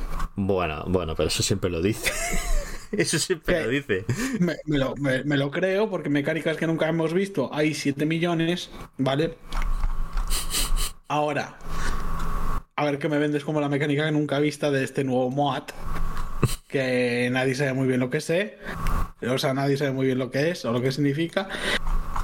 Y bueno, no sé, pues una más del Bellotas, ¿no? O sea. Es que es, que es otra, o, otra muesca, ¿no? Para. Pues no sé. Este, este señor no. Este señor de verdad no se cansa de meter gambas y de. y de fumarse cosas y, y hacer. Es que se cava las raras. Es que es de verdad, este tío está fatal. Está fatal. Yo no sé. O sea. Eh, no entiendo por qué, por qué sigue haciendo, por qué sigue empeñándose, si la gente le tiene una tirria tremenda a este señor. Pero bueno, allá él, no sé, es, es, es su, su, es su manera, es su cultura y hay que, y hay que respetarla, ¿no? Al fin y al cabo. Es que yo no entiendo, yo no entiendo qué hace lo bueno de Peter, ¿eh? Ay, Dios mío, madre mía. Yo creo que no lo entiende ni él mismo, o sea que imagínate. no, lo entiende, no se entiende ni, si- ni él mismo lo que hace, o sea que, en fin. Lo importante, lo importante es que da dinero. O sea, Peter Molyneux de hambre no se va a morir nunca. No, no, eh, eso está claro, eso está claro que no. Habrá, habrá que ver si alguna de las cosas que ha hecho no entra en conflicto pues, con el código penal, pero de momento no, no se le conocen delitos. Así que, bueno, pues que vaya haciendo. Mentir de momento no es un crimen. No, no. Bueno, pues tenemos aquí otras dos noticias de fracasos. Aquí hablamos un poquito de eh, juegos que se la han Ya. Se- Sorpresa la vida eh, con la primera. Sí. Lords of the Fallen. Vaya, qué sorpresa. No me lo esperaba. El primero fue tan bien. Madre mía, fue tan bueno el primero. No, no, no me estre... qué- qué sorpresa que el segundo no vaya tan bien. Bien, ¿eh? Uf. Se pega una hostia en Steam. Y los jugadores están muy enfadados por los problemas de rendimiento. Pero hay soluciones. Según comentan, hay soluciones. Seguro, pero es que siempre. Esta, esta historia es siempre la misma, ¿eh? Sí. Solo el 51% de reseñas de Steam son positivas. Y lo que Sí. lamentan sobre todo, la- la- lo que es, la- es sobre todo la optimización y los errores, muchos bugs. O sea, bugs y, y optimización de gráficos. O sea, pff. vamos, el pan nuestro de cada día en, en- en PC suele pasar. Es que es exactamente lo de siempre. Esto. O sea, que esto le ha pasado hasta el Den Ring, ¿eh? Cuando salió. No fue, tan, no fue tan grave, ni mucho menos. Pero cuando salió el Den Ring hubo quejas en PC del el rendimiento. O sea, las compañías no se están dando cuenta. Y, bueno, también no me gusta decir que los jugadores tenemos culpa porque al final yo creo que no, no, no se le puede echar la culpa al público de, de algo que hacen malas empresas. Eh, pero todos los juegos día uno, o sea, uno de cada dos juegos que salen día uno tiene estos problemas en PC. O sea, es intolerable, no sé. No puede ser que una de las comunidades más grandes de, de videojuegos que hay eh, tengamos que estar así a estas alturas. O sea, este Sobre año- todo, Este año es que ha sido alucinante. O sea, lo que sé, porque otros años sí que dices, bueno, pues el típico juego que tiene fallos, tiene errores, tiene una optimización pésima, tal. Bueno, eso siempre suele, eso siempre pasa, eso siempre es así, no no hay que también echarse echar la sangre al río, ¿no? O sea, pero en este caso es que este año ha sido ya demasiado. O sea, cada Claro, juego claro, que o sea- salía era fallos de optimización. Es que eso no tiene ningún sentido. O sea, eso no puede. Y sobre todo en PC. Es como, ¿pero esto qué es? O sea, no, no, no. No sé. Hay, hay un. O sea, hubo una época, sobre todo, que fue cuando salió. Vamos, es que me acuerdo, vamos. el, el Star Wars, ¿no? Sí, o sea, cuando, o sea, yo estaba jugando a Resident Evil 4 Remake, me lo terminé y dije, venga, pues voy a jugar al Jedi Survivor. No pude, no pude porque mi ordenador no podía. Sea, estaba Survivor fue un desastre, Wolong, Wolong. otro desastre. fue un desastre. El de Last of Us Remaster, otro desastre, que ese, ese encima tiene narices, porque es un juego, ni siquiera es un juego nuevo per se que lo has hecho, no, no, es un port, es un port de un juego que ya has hecho. Y vas y lo haces mal. El Redfall, otro que tal baila. O sea, es que eran como 3 o 4 o 5 juegos seguidos, pero con una optimización pésima. Y ahora viene este, el el the Fallen, que yo, a ver, yo sinceramente no era exacto de mi devoción. Ya en parte lo he comentado un poco, a mí la primera parte me pareció bastante mala. Me parece que le ha ido bien, ¿eh? O sea, quitando este, este tema de PC, que es, es eso, es una cosa que tenemos que mencionar, que yo creo que como público tenemos que castigar y que, eh, bueno, como pues, críticos que estamos aquí o, o gente que habla de videojuegos que está aquí, tenemos que castigar. El juego vendió todo lo que esperaba, o sea, todas las expectativas de venta se cumplieron un día antes de que saliera, con, la- con las reservas. Y parece ser que, eh, oye, tiene sus cosas, pero es un un Souls like un Soulsborne, como lo quieras llamar, ma- apañadito, que está bien, que se puede jugar. Hmm. Ahora, esto no puede ser, esto tiene, esto tiene que parar. o sea, Sí, sí. O sea, esto lo tienen que lo tienen que arreglar porque es que de verdad, es que ya llevamos un año en PC horrible, pero Es que- malo.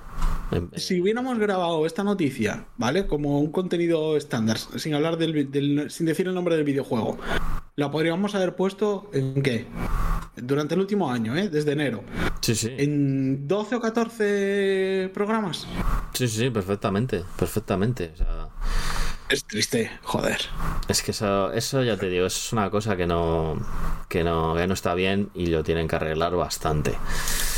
Pero bueno, eso por el lado de Lords of the Fallen, pero luego tenemos el lado de Total War.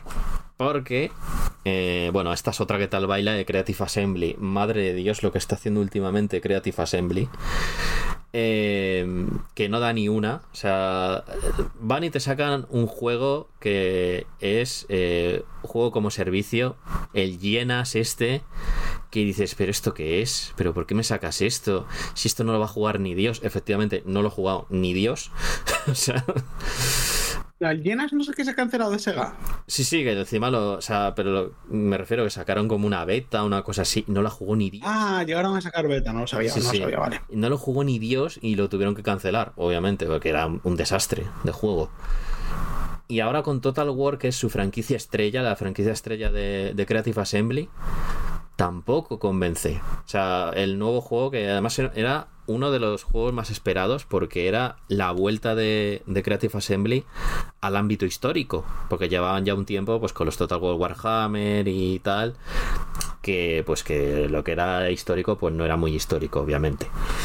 Eh, pero aquí ya por fin volvían un poquito con un juego principal de, en este caso, de el faraón, que es de Egipto. Y es que se la ha pegado, se la han pegado, o sea, han tenido un debut bastante discreto. Pero, o sea, normalmente lo que es eh, lo que lo que es el, pico de jugadores, lo que son los Total War, pues suele haber pues 100.000, unos 120.000, una cosa bastante, a ver, no muy súper súper súper alta, pero bastante bien para lo que es eh, Cañadita, ¿eh? Está... Joder. Te lo firma cualquier desarrolladora eso. Claro, claro, no, no, está bastante bien. Pero es que el Total War Farao es que tiene solo 5.000 personas jugando. O sea, que no lo juega ni prácticamente na- ni, la, ni menos de la mitad de lo que juega eh, la gente a cualquier otro juego de Total War. O sea, es, es, es- es alucinante. Es alucinante, de verdad. Es, No sé qué, qué estaban pensando la gente de los desarrolladores de Creative Assembly, de verdad, con todas estas malas decisiones que han ido sacando, pero es increíble. Es increíble. Es que... Es que, eh, no sé, yo no he jugado Total War porque no, no es un género que me llame la atención, ¿vale? Pero sí que tienen, todos los juegos tenían buena pinta. De hecho, estuve a punto, lo que pasa es que nunca jamás lo he visto bajo de precio. Cuando me interesaba el, el Three Kingdoms, Mm, me apetecía, me hubiera apetecido mucho jugarlo porque tenía como más cosas de Crusader Kings y eso mola. mm. Eh, eh, pero, joder, son. Son una compañía que te, que te quiero decir muy grande.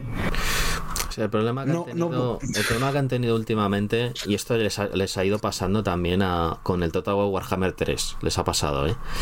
Que es que el contenido que iban sacando eh, han ido, o sea, porque estos, esta gente, las cosas como son, son muy de sacar DLCs, y venga DLCs, y venga a sacarte Sí, sí. facciones, y venga a sacarte eh, señores legendarios, que si eh, expansiones de la campaña, cosas así.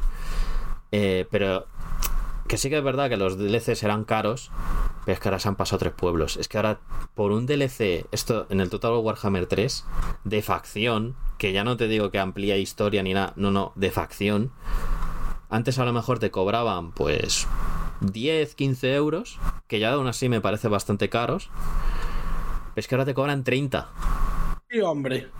30 euros. O sea, Bueno, bueno, pero esto está. está- O sea, O sea- yo es que el, el ya te digo, el último que sacaron del Total War Warhammer 3, que era la facción de los enanos del caos, que era una facción súper esperada, todo el mundo quería. Bueno, todo el mundo que somos fans de Warhammer Fantasy es una Sí, de las facciones sí. más. se entiende. eh. delegado que tiene un montón de, de años, tal, y desde los inicios de Fantasy, y la gente le tiene mucho cariño a los enanos del caos. Pues claro, más que a los propios enanos per se, incluso diría yo. O sea, hay mucha gente que les gusta veteranos de fantasy de mesa que les encantan los enanos del caos, pero es que aquí es que se han pasado. O sea, yo creo que han sido, han sido muy ávaros. Han dicho, buah, venga, esto como va a vender a churros, como churros aquí, pues a la 30 euros. Y yo, tío, o sea, creo que A ver, te has pasado. le está, le está costando mucho a las compañías, bueno, a las compañías, a muchas compañías. Y creo que aquí tenemos un ejemplo perfecto, ¿no? Porque hemos tenido un juego como servicio cancelado eh, reciente. Y esto. A las compañías les está costando muchísimo adaptarse, ¿sabes? Y esto tampoco es, eh, como dicen los, los ingleses, esto no es ciencia de cohetes, no es, no es tan difícil de hacer. Eh, si te eh, pasas con los precios en un mundo en el que cada vez tenemos más juegos como servicio, en los que la gente puede invertir horas a cambio de muy poca inversión o incluso sin inversión, ¿sabes? Al final los juegos como servicio viven de de unos pocos, bueno, de unos pocos jugadores que gastan mucho dinero y muchos jugadores que gastan muy poco dinero. Por ejemplo, Genshin Impact vive de gente que se gasta 5 euros al mes, yo estoy en ese grupo, y gente que se gasta cientos de euros al mes. Hmm. ¿Vale? Pero está es como esos dos extremos muy delimitados entre, hey, yo me gasto 5, un grupo intermedio que se gasta 15, ¿por cómo funciona el juego? Esto es así, hay gente que se gasta 5. Un grupo intermedio, yo creo que diría que es más pequeñito, que se gasta 15, y un grupo mm, todavía más pequeñito que se gasta cientos de euros al mes. Que no digo que esté bien, ¿eh? Pero así es como funciona. Y no puedes venir tú y traerme un DLC con un contenido que es un contenido que le gusta a la gente y, y clavarlo por 30. Porque eso no.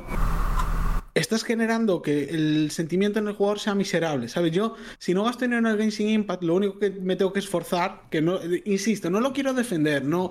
Genshin Impact es un buen juego que tiene una mierda de monetización, hablando en plata, ¿vale? Pero, ¿qué pasa? Si tú no gastas dinero en Genshin, tú no te quedas sin ningún contenido. O sea, te quedas a lo mejor sin un, sin un héroe, sin una unidad de combate, que no pasa nada, ¿sabes? Es una unidad, puedes sustituirla por otra. Solo coges los que te gustan y ya está, y te, da, te va dando el juego. Si tú pones a 30 euros un DLC, lo que estás generando es la sensación miserable de toda esa gente que tú dices, eh, ¿cómo se llaman? Enanos, ¿cómo...? Sí, los enanos del caos, sí. Eh, Enanos del caos. Toda esa gente que viene de jugar en mesa o que viene de, de- de una trayectoria larga en la saga, que le gustan los enanos del caos, que se queda con una sensación miserable porque en su juego de Warhammer no hay enanos del caos. Hmm. Y es gravísimo que esas cosas sigan pasando porque simplemente no saben monetizar sus videojuegos y hacer que sus proyectos sean rentables de otra forma. Y cuando tú eh, empiezas a hacer que tu imagen pierda valor y que la gente no se fíe, porque de nuevo volvemos al tema de la confianza. La gente que, se ha- que le han clavado un DLC de 30 pavos para tener a los puñeteros enanos del caos en su juego, en el juego que les gusta, no se va a comprar el faro que va a jugar y que luego le vas a clavar otro DLC de 30 pavos para tener eh, pues la- la- lo que toque que haya que tener. Hmm. Y a- así pasan las cosas. Y bueno, del tema de los juegos como servicio, hoy no, no nos va a dar tiempo. Pero cuando fracase el próximo juego como servicio, que esto es una cuestión de dos, tres semanas, Sí. hablamos, hablamos del tema. Porque eh, eh, es un tema que a mí me subleva, ¿eh? Porque se están tirando muchos millones a la, maldita basura, pero a la trituradora de dinero. Sí, sí, sí. O sea, está la cosa. O sea, en esto, ya digo, Creative Assembly, yo no sé qué están pensando, pero la verdad. O sea, que se lo que le den un par de vueltecitas porque la gente ya se está empezando a cansar de estas de este tipo de, de decisiones, de este tipo de cosas, pero bastante, la verdad. Pero bueno, eh, pues nada, ya para acabar vamos a ir ya rapidito a las dos últimas.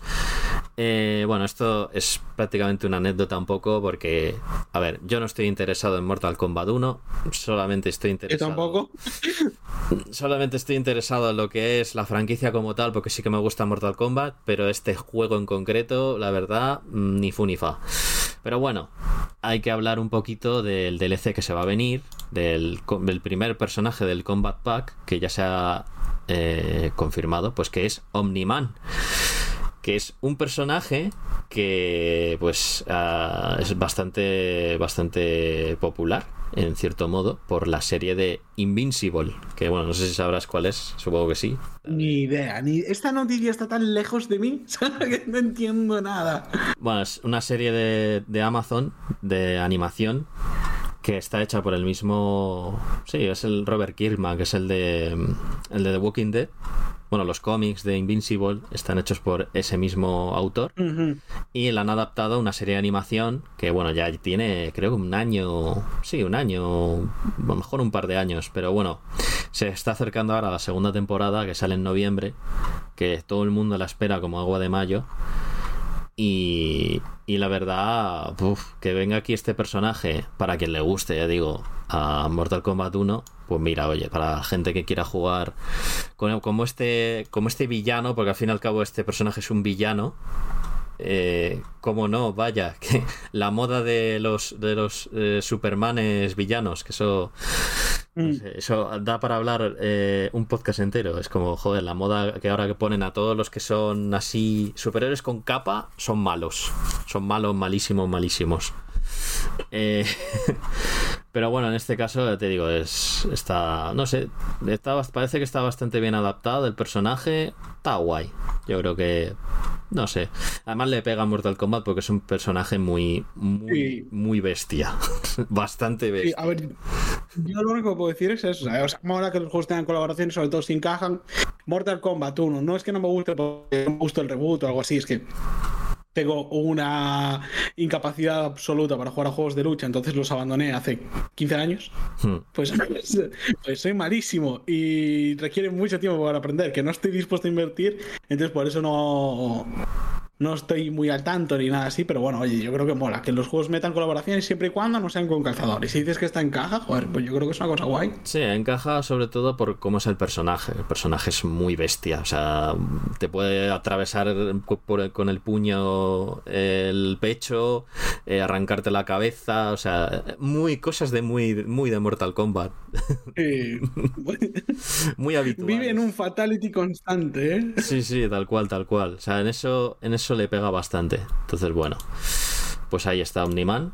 Y bueno, otro personaje que también se unirá junto con otros personajes eh, del Combat Pack, entre ellos Patriota, que también va a salir en Mortal Kombat 1 de The Voice.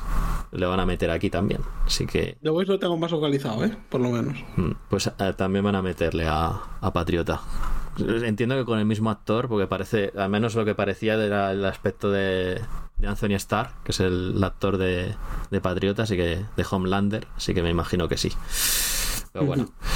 Y ya pasamos a la última noticia, que esta fue un poco así de tapadillo, que, que creo que se, se dijo ayer precisamente, creo. Ayer o si no ayer, hace un par de días. Eh, Dragon Ball Daima. Dragon Ball Daima, que es el nuevo anime de Dragon Ball, que todo el mundo estábamos ahí esperando, pues... Bueno, la gente estaba esperando sobre todo Super. Que Super eh, volviera. Pero porque ya llevan unos cuantos arcos del, del, manga, que ya se han escrito, el arco de Moro, el arco de, de este... Joder, ahora me saldrá. El cereal, no sé. Sí, se llama así. Creo que era cereal o. Sí, es que los nombres Toriyama, la verdad, los nombres que tienen los personajes, ostras, son un poco curiosos. Pero no, ahora resulta que ha hecho este, o sea, este anuncio así sorpresa de que además este anime va a ser hecho por el propio Akira Toriyama, así que es canon dentro de la saga. Y bueno, pues resulta que, bueno, si habéis visto el tráiler, pues resulta que van a hacer un GT. Otra vez. o sea, pero esta vez Toriyama, esta vez hecho por Toriyama. O sea, Toriyama ha dicho, voy a coger GT y lo voy a hacer un poco como yo a mí me dé la gana. y en el tráiler sale que Goku vuelve a ser niño, pero no, no solo él, como pasaba en GT. En GT era Goku que se volvía niño. No sé si te, bueno, no sé si te acuerdas de eso o si lo has visto GT o te suena de algo. No, me acuerdo muy bien. De GT me acuerdo de que por lo menos esto no, no va a causar polémica en realidad. Pues la mayoría de la gente no, no lo sabrá. Pero Dragon Ball GT, por lo menos eh, en gallego, tiene el mejor opening. Porque en Galicia, ¿sabes? Esto lo pasaban Mm. en, la, en la televisión de Galicia, ¿sabes? O sea, Sí, entonces sí. lo veíamos todos en gallego. En gallego tiene el mejor opening de, de Dragon de lejos. Sí, sí. Mejor que cualquier opening en castellano, japonés, lo que sea. El opening gallego de Dragon Ball GT es lo máximo en la vida. Sí, sí, está, está muy guay. Bueno, a mí en general el- lo que es Dragon Ball GT a mí me gusta mucho. Aunque haya gente que diga, "Ay, es que no es canon porque no lo ha hecho Toriyama y entonces no es oficial de Dragon Ball. Y, eh, bueno, venga, sí, vale, que sí. Pues yo, de hecho, creo que el GT fue el único Dragon Ball que vi más o menos tal, porque el- yo de niño vi- veía otras cosas, entonces no me enganché a la saga Dragon Ball tanto, pero GT creo que sí que fue la que vi. Mm, sí, Pues es lo que dice. El. Goku niño es el Goku que yo recuerdo, entonces tiene que ser. Ah, yo vi, yo vi todo realmente. Yo vi la, la- Goku niño, o sea, la primera de Goku niño, la de Z, que a mí la, que más recuerdo, bueno, y la que más recuerda a todo el mundo es Z, Dragon Ball Z. Y la que más mola, yo creo, de la mejor que, lo mejor que se ha hecho de Dragon Ball. Y luego GT. Pero claro, GT pues siempre ha tenido esa estigma de, ah, es que es malo porque no lo ha hecho Toriyama y tal. Y es como, no tiene por qué. O sea, a mí me gustaba Dragon Ball GT, dentro de lo que cabe. Es más, hay cosas que me gustan más de, GT que de Super. O sea, tanto Super que lo tienen ahí como Super, ¡buah, venga, es la hostia tal! A mí me parecen peor que lo que ha hecho que lo que hicieron con GT en su momento. Pero bueno, en este caso, pues ya decimos, esta nueva serie parece ser que, ya digo, a Toriyama, pues eh, le mola el coger GT y, lo va a hacer lo va a hacer canon. O sea, va a hacer ahí como su versión canon. Ya digo, ahora en vez de ser solo Goku niño, pues ahora va a ser Vegeta niño, Bulma niña, que digo que, que no sé qué, pinta ahí Bulma en ese sentido, de niña, la verdad. Pero bueno, lo ha querido hacer así Toriyama. Y Goten y Trunks, o sea, los hijos de Bulma y Vegeta, bueno, y de Goku también, niños. O sea, niños no, bebés. Claro, porque son más, son más pequeños, claro. Eh, yo, yo he visto el tráiler ahora. La animación es para volverse loco, eh. Sí, no, la animación está muy bien, ¿eh? Las cosas. Para volverse. O es para cagarse en los pantalones. o te quiero decir. Esto se ve como una. Se ve de locura. Sí, sí, la animación está, está bastante bien. Entonces, bueno, a ver qué tal. Veremos a ver. No se sabe si realmente va a ser una serie pequeñita, corta. Si esto va a tener algo más de trascendencia. No sé. Vamos, yo esta posiblemente la vea porque la verdad es que a mí Super, no, ya te digo, a mí no me terminó de gustar. Hay gente que sí le encanta Super, a mí la verdad que ni fu ni fa. Y que bueno, que vuelvan un poco lo que es el rollo de GT, pero ya canonizado, ya que el propio Akira Toriyama lo haga y lo supervise, lo supervise y lo ponga su impronta, pues oye, está Mm. guay, me gusta. Sí, es una cosa guay, joder. Además con esta animación, que esperemos que se mantenga, porque eso es lo típico, que te ponen ahí esta animación al principio y dices, ¡buah, qué maravilla! Y luego, bueno, ¿Hay, hay downgrade en el mundo del anime? sí, suele pasar. Es que yo, joder, yo el anime es una cosa que, que- eh, justo antes lo comentábamos, ahora llevo tiempo sin verlo, pero es una cosa que consumo sin, bueno, no sé, me meto, hago scroll en, en una plataforma y veo lo que me parece que tiene buena pinta.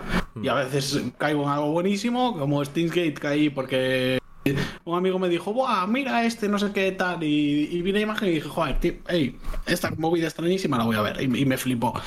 Entonces no, pero es una, como un mundo que prefiero vivir como simple fan casual de eh, me van llegando cositas y yo las voy viendo y voy decidiendo si me parecen bien o mal, sin, sin ninguna pretensión, ¿sabes? Mi anime favorito es Steins Gate, me gusta mucho Recero, y Recero tampoco me parece que es una maravilla, oye, pero conmigo Sí, no, tocó bien. fuerte y me gustó. Y no sabía que había downgrade. No sabía que había downgrade. Sí, eso sobre me, quedo- todo- me decepciona, ¿eh? No me Sobre sorprende. todo pasa, sobre todo pasa en cuando hay cambios de estudios entre temporadas. Eso Ah, pasar. sí, sí, sí, sí, sí, sí. Que a veces la, la calidad de animación se, se resiente, o no, a veces al revés, a veces mejora, incluso, que dices, ostras, Mm. madre mía. Pero normalmente se suele resentir. Y bueno, en este caso, como es, siempre el mismo estudio de animación que es Toei, Eh, el problema que tiene es que cuando hace una serie, o sea, cuando hace una película o una miniserie, una cosa así cortita, te hace una animación que te cagas. Pero que te cagas, o sea, es tremendo. Ahora, cuando te hace una serie regular, que, tiene, que, que se va emitiendo a diario y todo el rollo, que parece ser que es el rollo que va a tener esta serie, los primeros capítulos se ven muy bien, se ven de fábula, pero luego empiezan ya a recortar, a decir, hostia, que el presupuesto no nos da, venga. Y que, no llegamos, que no llegamos a, la fecha. Bueno, y ya, tiene que ser, a, complicado, ¿eh? Sí, sí. Tiene que ser una cosa muy complicada. Sí, sí, yo ya te digo, yo espero que en esta no sea como lo que ya te digo, a mí Super, a mí lo que me dejó, lo que me hizo dejar de ver Super, que luego dijeron que mejoró bastante y sí que es verdad que sobre todo los últimos arcos de Super sí que se veía bastante mejor, o sea, estaba bastante bien animado, pero es que el inicio de Super, madre de Dios, es que se veía fatal, pero fatal, o sea, era horrible. O sea, las escenas de pelea es que parecía eso, yo que sé, Paper Mario. O sea, nivel, nivel así, ¿eh?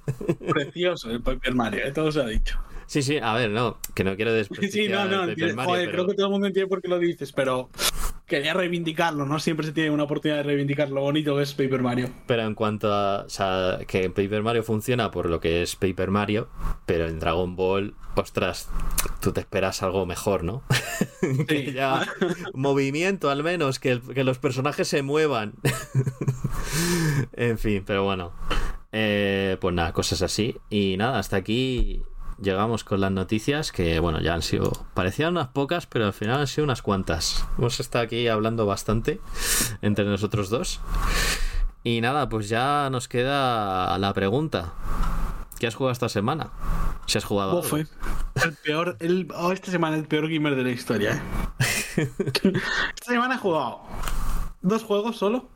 Bueno, oye, no está mal. Y son, son el, no FIFA, Sports FC y League of Legends. Adiós, lo siento. Bueno, bueno, bueno. Y, nada, League of Legends como siempre. a ver, yo trabajo mucho con League of Legends, entonces siempre estoy jugando League of Legends. Eh, en, semanas lo juego de forma intensiva, luego me tomo un descanso, o voy a jugar de forma intensiva porque es un juego que se utiliza tanto, cada dos semanas que hay que estar al día. y, que coño, me gusta mucho, ¿sabes? O sea, yo disfruto mucho jugando. Y además he estado jugando con, con cuatro amigos y League of Legends, yo siempre lo he dicho, o Overwatch, o cualquier juego competitivo que, a ti te guste, cuando eres capaz de llenar el equipo de, amigos y juegas competitivo así, creo que son unas experiencias increíbles. O sea, me parecen de las mejores experiencias que, por lo menos para mí, sabes que al final todos, cada uno es distinto, pero una de las mejores experiencias que puedo tener como jugador. Y me lo he pasado muy bien. Eh, eh, ayer jugamos un torneillo que los ponen en el cliente League of Legends eh, de 16 equipos y perdimos la primera partida y ganamos las otras tres, ¿vale? Porque hay como un cuadro de ganadores y otro de perdedores. Hmm. Y aún así nos pusieron de novenos. Y dices tú, joder, no está bien esto. Hemos ganado el 75% de lo que hemos jugado, dame. Dame, una posición mejor, ¿sabes? No, novenos. Bueno, no, me divertí mucho, así que digo igual. Y. Era Sports FC, pues también. O sea, el juego ¿Qué te, digo? Lo mismo que te podía decir de FIFA 23. Pues otro FIFA. Está bien. Sí, está, bien. Tiene los errores de, FIFA. Cosas como los las defensas son eh, para echarse a llorar. plan, jugadores que no saben lo que significa fuera. O sea, ni cubren al rival ni le dejan caer en fuera de juego. O sea, que luego es un festival en el que puedes quedar 6-5, 7-6, no sé qué, no sé cuánto. Y a mí eso no me gusta mucho. Pero bueno, también tiene algunos detalles curiosos. Metieron una movida que se llama Playstyles, Plus, ¿vale? en, todos los FIFAs antes había rasgos. En plan, ahí, pues este jugador puede tirar con el exterior. Eh, este tío hace unos tiros precisos que van por dentro más. Y ahora han hecho como eso, pero muy potenciado.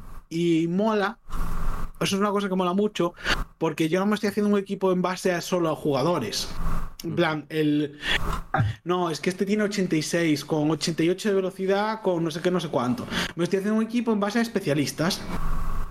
Este tío, pues a lo mejor tiene 82, pero saca las faltas y los corners con una precisión de la hostia porque tiene el Playstyle Plus. Este eh, tiene que da pases en largo es, pases al hueco o, o pases al largo balonazos con muchísima más precisión. Y te puedes hacer cosas muy chulas que hacen que el equipo eh, no sea solo jugar siempre lo mismo, sino que te tengas que adaptar más a esas características especiales que tienen los jugadores. Y eso a estas alturas de juego está muy bien. ¿Cuál es el problema? Está muy bien porque está limitado. ¿Vale? Está, está limitado. Hay jugadores que son muy buenos y que no tienen ningún Playstation Plus. Porque no, pues porque destacan en muchas cosas, pero no hacen ninguna de forma particularmente brillante, ¿sabes? Por encima de las demás. Y. ¿Qué pasa? ¿Que, ¿En qué se basa el, el modelo de negocio de, de EA con, pues, con FIFA o Sports FC? En el Power Creep. Cuando estas mecánicas lleguen a jugadores con 95 de media, que tienen 98 en velocidad, eh, no sé qué, no sé cuánto, y no sé qué, no sé cuánto, van a ser una verdadera salvajada. Y van a hacer, creo yo, eh, bueno, al final esto es algo que no ha pasado, es hipotético. Creo que van a hacer que lo que vino a cambiar el juego, para bien, acabes en el mismo punto en el que empezaste, con todavía más power creep y con equipos muy centralizados, porque al final, si tienes un Haaland que tira mejor de lejos, pues lo vas a usar. O si tienes un Haaland que regatea de la, de la hostia, que es, uno de los problemas de, de los pocos problemas de Haaland, que es un tractor, a veces le cuesta darse la vuelta. Eh, pues al final eso puede ir mal. Mm. Poco, por mi punto de vista. Y aprovecho porque, joder, estando los dos, sería absurdo que lo hiciéramos de otra forma. ¿Tú a qué has jugado, Luis? Pues. Pues no te creas que he jugado. Yo estoy, estoy un poco como tú, no he jugado muchas cosas, la verdad. He jugado poquito. Pero bueno, he estado con el Cyberpunk 2077. Estoy Mm. con el. Bof. ¿Qué tal? Con el Phantom Liberty, la expansión. Bueno, a ver. Es que lo de siempre. Que mucha gente lo pone ahí como por las nubes. Que, ah, es que el juego ahora es. eh, el juego ahora es, es mejor. O sea, es como. eh, a ver, que sí es verdad que es mejor. Pero es como que lo ponen ahí como, oh, es que es un juego nuevo. Es que parece que, que ya está por fin como tenía que estar el juego y tal. Y mentira. Sigue siendo el mismo juego. el mismo. Mm. O sea, en eso no ha cambiado nada. Eh, sí que es verdad que ha habido pues actualizaciones y cositas así, o sea, añadidos, cositas que están bastante guays, que lo hacen un juego un poquito con un poquito más de sustancia. Pero, pero no sé, a mí, que ya digo que a mí el original me gustó mucho, ¿eh? O sea, y me sigue gustando. O sea, a mí el Sí, juego me sí, parece mm, tremendo, me parece maravilloso. Pero eh, las cosas como son. No, o sea, esa exageración que tiene la gente, yo es que la verdad que no la veo. Esto- me, dejas decir una cosa? Sí, sí, sí. Porque es un tema que me toca. Creo que los periodistas en esto lo hemos hecho muy mal, ¿eh? Mm. O sea, igual que los creadores de contenido y demás. Y yo, pero yo hablo, voy a hablar por mi gremio. En plan, se han metido muchas. Y me di cuenta de esto mientras jugaba Battlefield 2042 la semana pasada. Se han vendido mucho como la narrativa de redención. ¿Vale? Sí. Y la palabra no es esa. Y, y yo fui el primero, ¿eh? Que la usó y que, joder, al final esto es un aprendizaje constante. Yo me doy cuenta de que está mal eh, después de haberlo usado y de, y de- de pensarlo y decir, no, esto no está bien. Remontada. Cyberpunk ha remontado. Es un juego mejor que Eso sí. antes. eh, no Eso vive sí. a la altura de su promesa ni nos ha ofrecido lo suficiente como para que le perdonemos todo lo que ha O pasado. sea, es, es justo, efectivamente, yo creo que esa es la palabra. Es remontada, efectivamente. No, no se ha redimido como tal. Ha remontado. O sea, ha tenido, digamos, ese bajón, porque sí que es verdad que tuvo ese bajón por esa falta de contenido, eh, los fallos que tenía, los bugs que tenía, eh, promesas incumplidas, todo eso que sacaron, que la verdad lastró Mm. bastante al juego. Pero claro, conforme ha ido pasando el tiempo, pues la gente ya como que le ha tomado un poco la, la vara un poco al juego. Aparte de que, bueno, hubo un anime, guiño guiño, que ayudó un poquito. Y que- es, es- te digo una cosa, es muy difícil ver el anime si te gusta, porque el anime ese conmigo encajó 100%, o sea, me, me encantó, me maravilló. Hmm, Es muy difícil que no te distorsione el recuerdo, ¿eh? claro. Que, que digas tú, ¡buah, qué ganas de decir! Y luego, ¡buah, sí, no, no, no, no se parecen en nada, ¿sabes? Con, con todo lo bueno que sea Cyberpunk, no se parecen en nada. Y. No, ahora, ahora sí que, ahí sí que tengo que, que dar un punto a favor. Ahí sí que es verdad que se, han- se lo han currado lo suficiente para que no, no se parezca mucho, mucho, mucho, pero sí que tenga esa cosilla. Mm. Que te- o sea, detallitos del anime, hay, bueno, hay habilidades también que hacen reminiscencia, a cosas del anime, o sea, en eso sí que se han cuidado bastante, yo creo que ahí sí que, o sea, la gente que haya visto Edge Runners, el anime de Cyberpunk Edge Runners, y juega al juego, sí que van a ver cositas y sí que van a, yo creo que ahí sí, ahí sí, pero sí que es verdad que al principio no, al principio no tenía nada que ver, o sea, era una cosa o sea, bastante paupérrima. Pero ahora, por ejemplo, el tema de la ciberpsicosis, por ejemplo, que eso se ve mucho en el anime, en el Sí. Runners, Sí. Ahora está un poquito mejor pulida. O sea, hay más cositas. O sea, hay incluso easter eggs de la serie. Bueno, la propia música de la serie suena en el juego, en muchos sitios. Cada vez que, bueno, a mí me pasó una cosa graciosísima que es que era, digo, me bajaba de la moto. Bueno, porque llevo, porque puedes ir en moto, en coche o como quieras en la ciudad. Y iba po- andando por la ciudad, simplemente andando por la ciudad porque, porque haciendo secundarias, me acuerdo, creo, creo que era. Y pasaba por el escaparate de una tienda y empezaba a sonar la canción de I Really Want to Stay in Your House. Y yo era, no, no puede bueno, ser. ¿Cómo me golpeó, eh? Cuando suena, eh, bueno, no, no voy a decir. Cuando suena en la serie, yo lloré muchísimo. Sí, sí, sí. Pero A mí es que- muchísimo, ¿eh? Pero lo gracioso, es que, lo gracioso es que, o sea, digo, vale, en esa tienda suena esa canción, pero es que luego voy a otra que está, pues a lo mejor a 15 metros y suena la otra vez la canción y yo, "Jo, me persigue, la canción me persigue. Me persigue, por favor, por favor, no quiero ponerme a llorar de The Project. Yo, no, por favor, digo, no quiero, no quiero recordar, no quiero.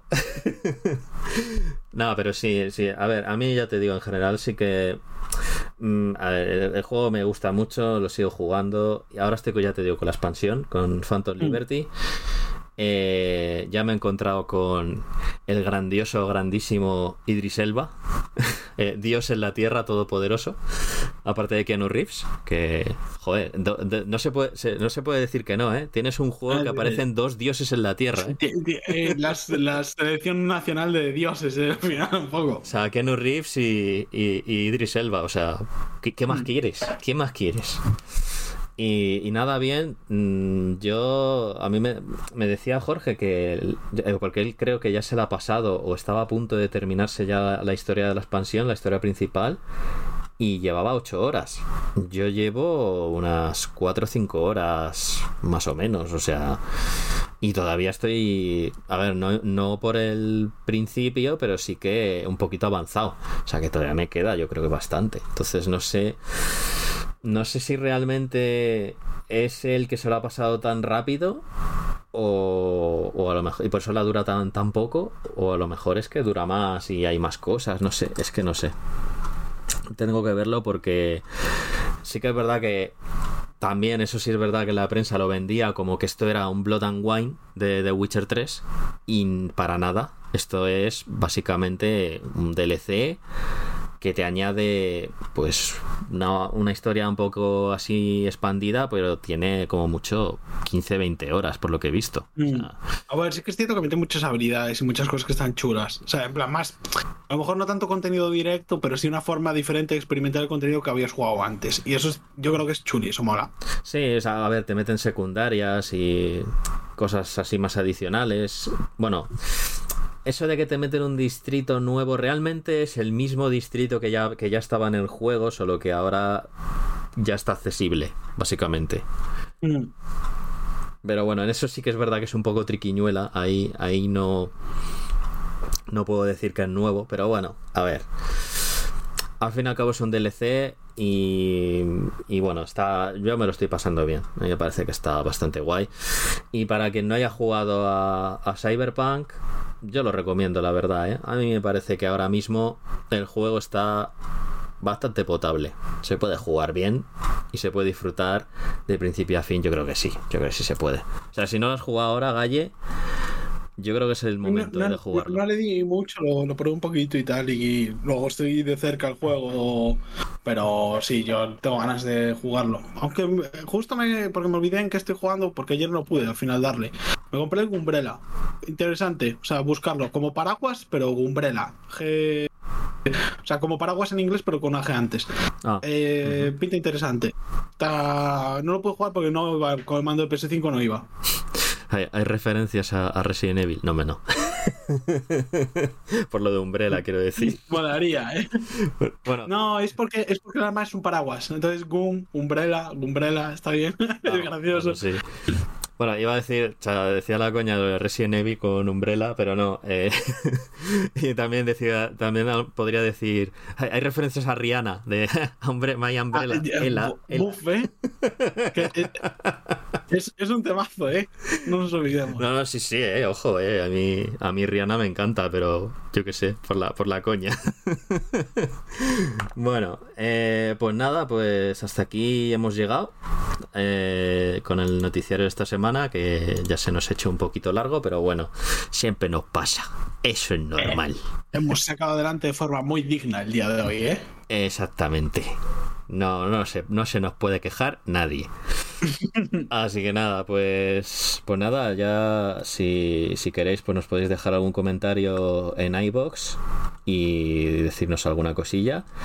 Esta semana no vamos a tener análisis porque, porque es que realmente es que no tengo ningún juego. Bueno, sí que tengo juegos para analizar, pero ahora mismo mm, no estoy preparado todavía. No tengo preparado todavía el análisis para hacerlo porque tengo pensado hacer una cosita una cosita chula que bueno ya lo dije en la primera el primer programa de esta temporada con el tema de System Shock que ese es- lo tengo ya pasado desde este verano pero lo tengo que tengo que darle una vueltecilla porque quiero hacer ese análisis del remake que salió este verano más un Allcast hablando de la saga la antigua digamos la clásica de toda la vida System Shock 1 y 2 que yo creo que puede dar para un para un Allcast bastante curioso Así que, pero bueno, eso ya para más adelante. Ya decimos, esta semana no creo, no va a haber análisis, pero la siguiente esperamos que sí, porque yo creo que ya, yo creo que ya me habré pasado el Phantom Liberty de Cyberpunk.